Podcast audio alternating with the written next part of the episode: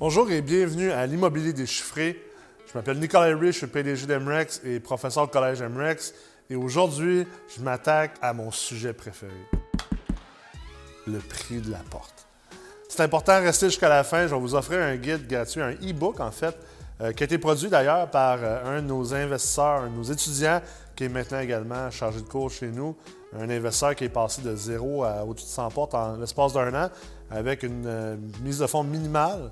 Bien sûr, l'aide de partenariat, vous allez voir, euh, il vous a bâti un e-book, euh, un court livre euh, digital sur les cinq étapes pour devenir un investisseur immobilier à succès rapidement. bien sûr, ça, ça, prend du temps pour devenir un bon investisseur, mais vous allez voir, il y a quand même des manières d'aller un peu plus vite, même si on comprend que c'est un marathon dans lequel on s'embarque. Donc, sans plus tarder, on s'attaque au prix par la porte.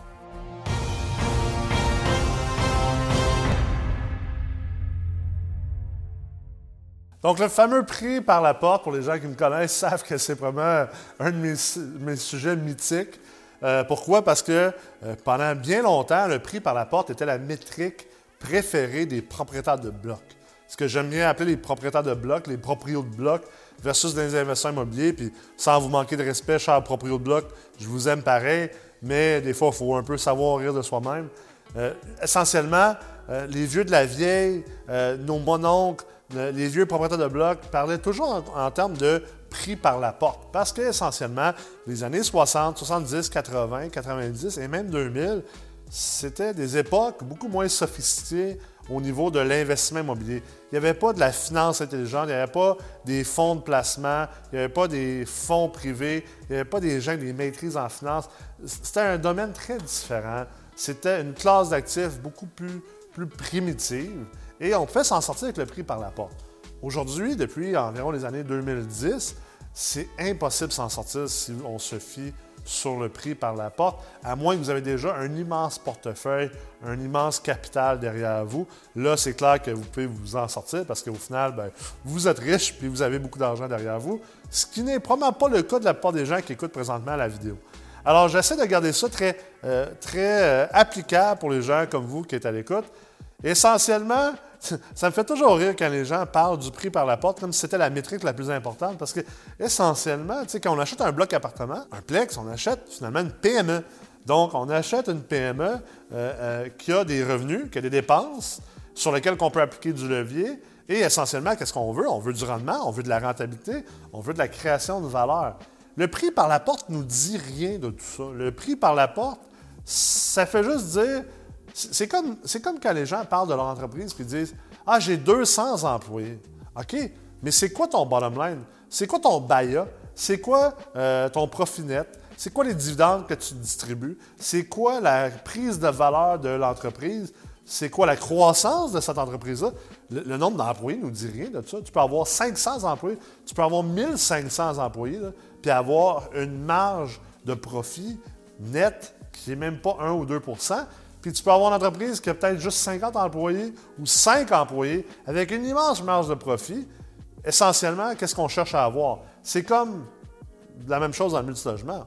On cherche à avoir des portes où on cherche à avoir la rentabilité, donc du cash flow, du rendement, puis de la création de valeur, soit l'augmentation de notre équité, de notre valeur nette.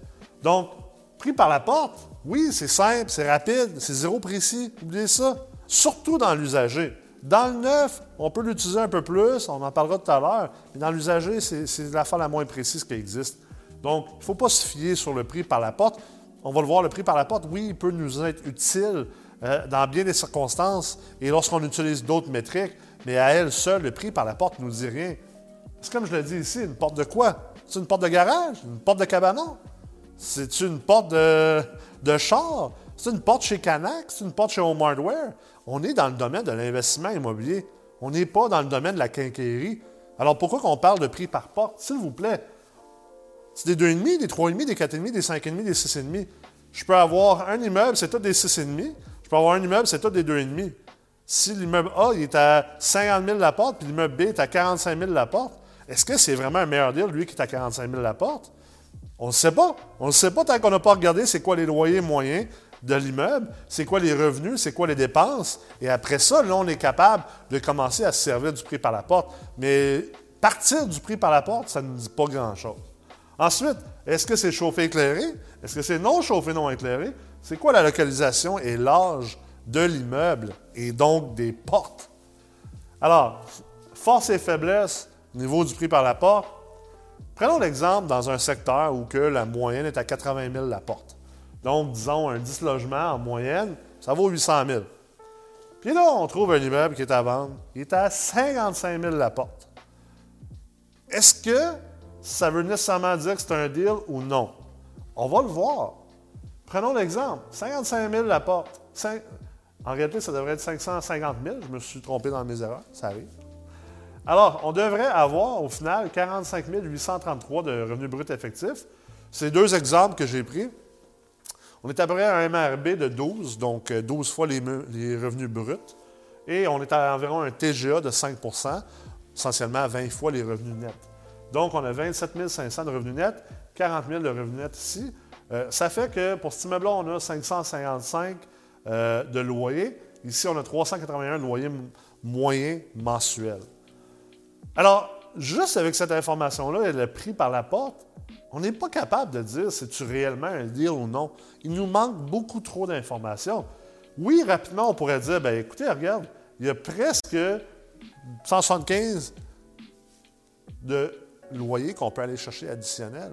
Donc, considérant ça, là, il faudrait voir c'est quoi le, travail, l'énergie, l'argent qu'on doit injecter pour être capable d'aller augmenter ces loyers-là, si c'est réellement les loyers qu'on pourrait aller chercher, euh, même avec cet immeuble-là.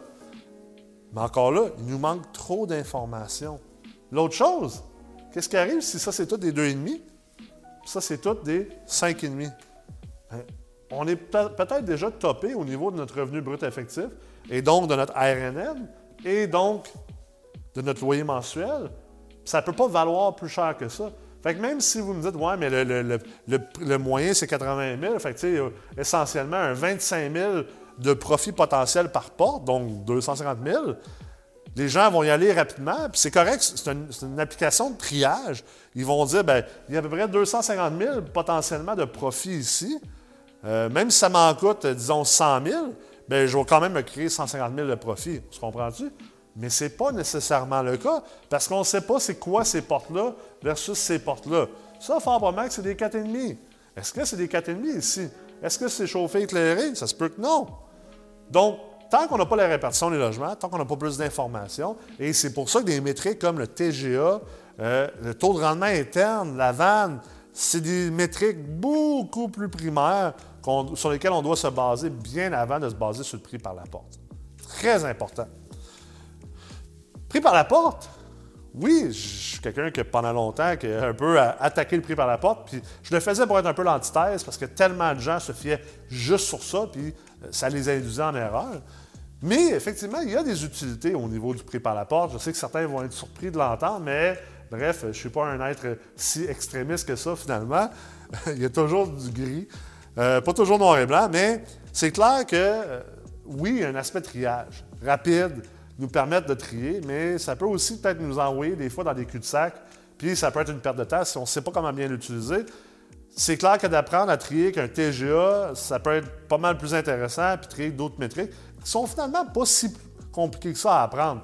Apprendre à trier qu'un TGA, ce n'est pas euh, éternellement plus euh, complexe à faire qu'un prix par la porte. C'est juste que vous n'avez pas encore pris le temps de bien maîtriser le TGA, fait que ça vous a de l'air complexe. Mais en réalité, ça ne l'est vraiment pas. Ça peut nous indiquer le plafond de la juste valeur marchande. C'est clair que euh, si je sais que dans tel secteur, euh, la valeur marchande du plus haut comparable jamais vendu, c'est 250 000, puis je veux construire un bloc appartement, puis euh, mon coût de construction global total au final va être de 300 000, c'est clair que je vais être un peu nerveux, puis je vais peut-être repenser à combien d'argent je vais mettre dans la construction de cet immeuble-là. Si, par exemple, le plafond dans l'usager, ou même dans le neuf, exemple, c'est 250 000, puis que j'achète un immeuble à 100 000, puis je prévois mettre 150 000 de réno dans mon immeuble, c'est clair que rapidement, le prix par la porte peut me dire hey, tu t'en vas dans une mauvaise direction. Donc, une certaine utilité. Plafond de financement également, euh, malgré tout ce qu'on peut vous apprendre sur le financement, comme je toujours, il y a toujours des exceptions. Ça se peut très bien que la valeur économique, l'évaluation agréée, puis le prix euh, de construction, tout, rentre en ligne de compte, tout est beau, mais au final, ça se peut que la banque ou la SCHL vous capent à un prix de la porte. Fait que ça se peut que tout arrive à 350 000, mais si la SCHL ont décidé, puis ça l'arrive, de caper finalement le financement, outre la valeur économique, outre l'évaluation agréée, à 300 000 et non pas 350, bien, c'est clair que le prix par la porte, bien, dans, dans, cette instance-là, on veut la connaître, on veut comprendre c'est quoi le plus haut qui a été financé au prix de la porte, parce que oui, encore, euh, on va la regarder, mais toujours en lien avec d'autres métriques, avec d'autres équations. Puis comme je le dis, je finis là-dessus, le prix par la porte, c'est une métrique secondaire. Elle doit être là pour aider et appuyer les métriques primaires, mais ça ne doit pas être votre outil décisionnel. Le prix de la porte, c'est Steve Bégin des Canadiens de Montréal, un bon joueur de quatrième trio. On l'aime bien, Steve. fait longtemps qu'il est là. C'est un routier, c'est un guerrier, mais c'est pas un joueur de premier trio. C'est pas un top 10 de la Ligue. Puis quand on commence à analyser nos immeubles, on veut utiliser nos joueurs de premier trio et on vient les appuyer avec nos joueurs de troisième, quatrième trio. J'espère que vous avez apprécié l'épisode d'aujourd'hui. N'oubliez pas, je vous invite à télécharger le e-book qui a été créé par Félix Blanc, un investisseur immobilier qui a d'ailleurs fait une des dernières meurtres au Collège MREX, qui est maintenant chargé de cours, sur comment devenir un investisseur immobilier à succès. J'espère que vous allez apprécier cet e-book-là. On vous l'offre gracieusement. Tout ce que vous avez besoin de faire, c'est de cliquer dans le lien ci-bas, le télécharger en mettant votre nom et votre courriel. Et je vous souhaite une excellente lecture et à bientôt.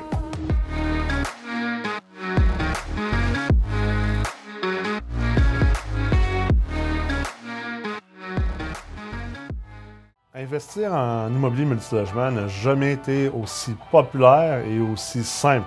Mais pourtant, ça n'a jamais été aussi complexe.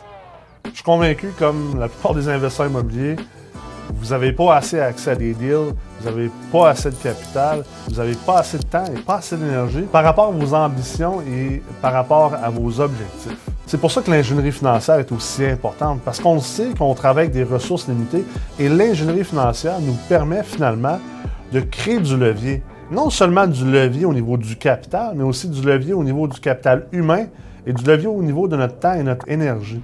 Le certificat, c'est 10 chargés de cours et professeurs qui sont les élites dans leur domaine spécifique en investissement immobilier. Parce que chez MREX, on sait que vos compétences et vos connaissances sont constamment en construction, pareil comme l'immeuble en arrière de moi.